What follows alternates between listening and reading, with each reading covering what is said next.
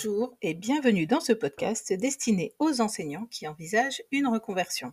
Je suis Virginie, votre coach, et aujourd'hui, je voulais vous parler de la deuxième partie d'un livre que j'adore vraiment et dont je vous ai déjà un peu parlé, qui s'appelle 500 bougies pour Utopia. Donc ce livre, comme je vous le disais la dernière fois, il traite de justement la situation du monde actuel et il propose des solutions justement pour euh, un autre monde.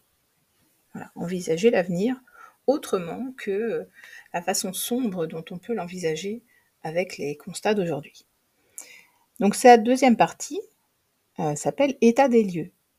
Donc ça n'est pas la partie où il parle des propositions, ça on verra ça dans, une, de prochains épisodes de podcast. Mais euh, effectivement, cette partie état des lieux, elle est indispensable parce que ben, pour faire des propositions, pour envisager euh, d'autres choses, il faut bien être conscient aussi de ce qui se passe aujourd'hui et de l'état dans lequel le monde actuel est, et plus particulièrement la France. Donc dans, ce, dans cette deuxième partie, il parle d'abord du réchauffement climatique, euh, en disant qu'effectivement, euh, toutes les actions qui sont euh, aujourd'hui menées, en fait, ne le sont qu'en mettant la priorité sur les, intérêts financiers. Donc à chaque fois qu'on parle de réchauffement climatique, on oppose l'intérêt financier et l'intérêt climatique, on va dire. Donc, pour exemple, euh, la Coupe du monde de foot euh, qui a eu lieu cette année au Qatar, c'est quand même euh, assez impressionnant de se dire que on a préféré organiser la Coupe du monde dans des stades climatisés parce que c'était organisé dans un pays où il fait très très chaud, à une époque de l'année où il fait très chaud en plus. Donc il, euh, il fait aussi un clin d'œil en disant que cette année-là, entre les JO d'hiver en Chine et la Coupe du monde de foot, super les droits de l'homme. Voilà l'image qu'on affiche. Ensuite, évidemment, les guerres. Régulièrement sur la planète, il y a des guerres. Et encore une fois, on, on dope l'économie parce que l'économie de guerre, c'est une économie rentable.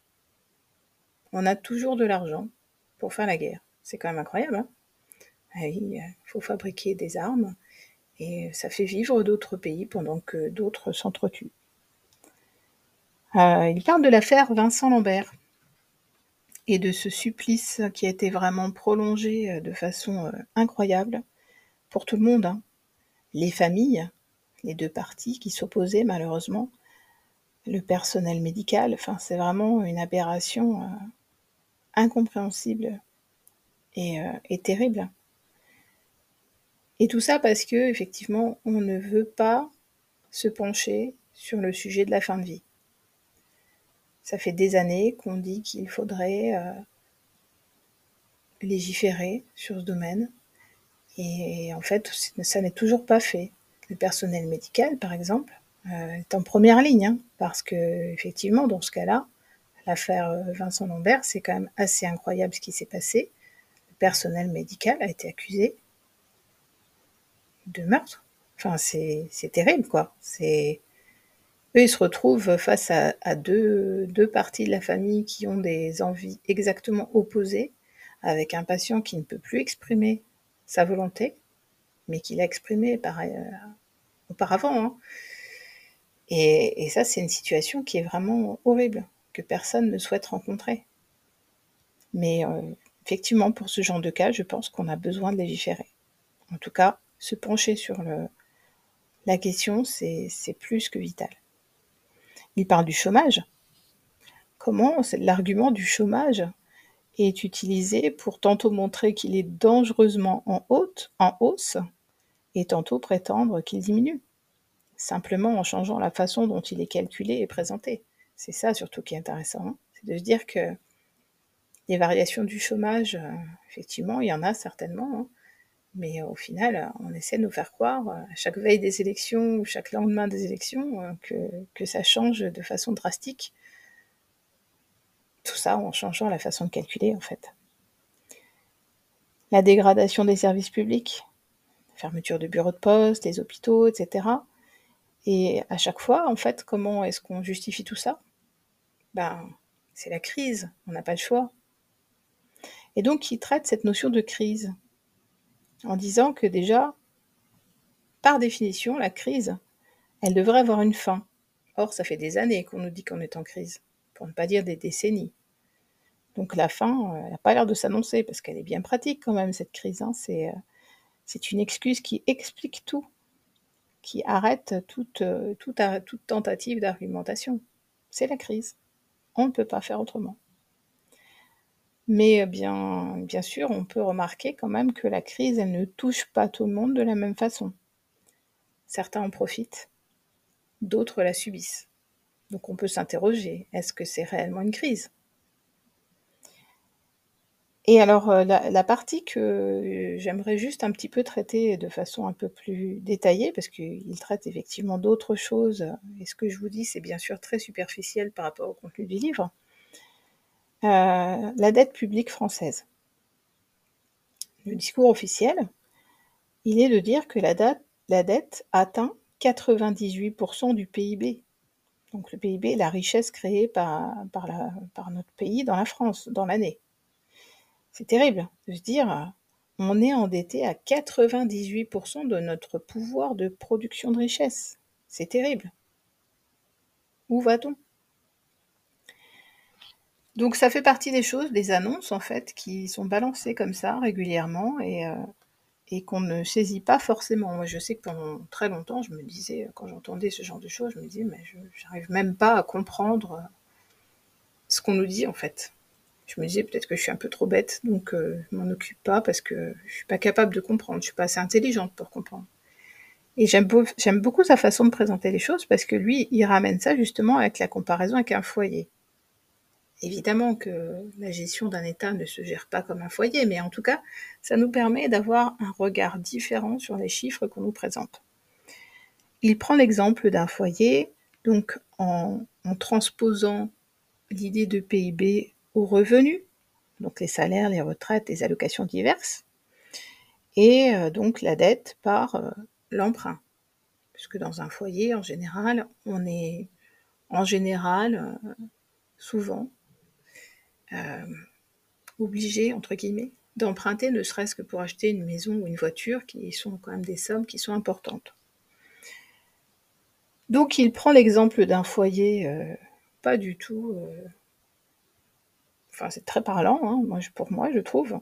Il prend l'exemple d'un ménage qui gagne 30 000 euros par an de revenus avec un emprunt de 150 000 euros, donc pour une voiture et un logement, rien d'excessif. Hein.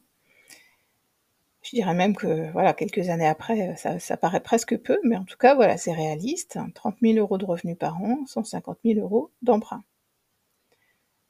Donc, si on tient le même discours que pour la dette publique française, on peut se dire, mon Dieu, ce ménage est endetté à hauteur de 5 fois son PIB.